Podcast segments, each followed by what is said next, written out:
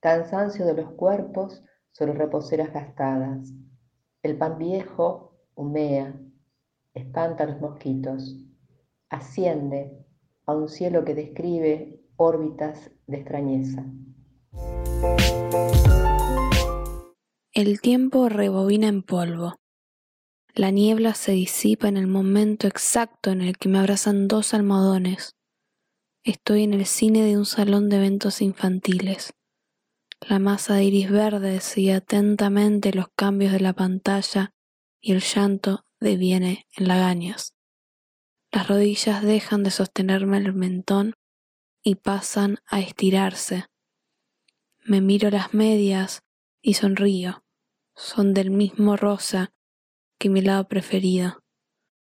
Inhalo, exhalo y me doy una palmada en el hombro. Pienso que ya es momento de ponerme las zapatillas y avisar que mamá me dejó ahí por error, que esos no son mis compañeritos. Me pregunto por la reacción del cumpleañero, de los familiares, de los otros niños.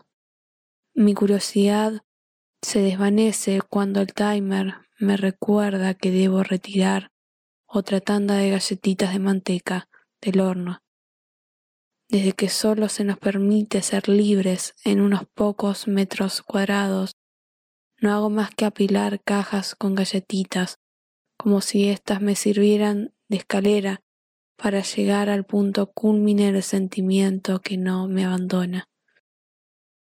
Camino a la cocina arrastrando los pies, abriéndome paso entre las pelusas que me acompañan desde hace unos meses.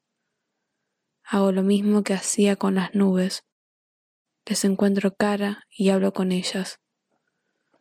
Veo las medias rosas sobre el calefactor como Sher Khan a la flor roja en el momento en que la impulsividad tiene las riendas del asunto, me las pongo.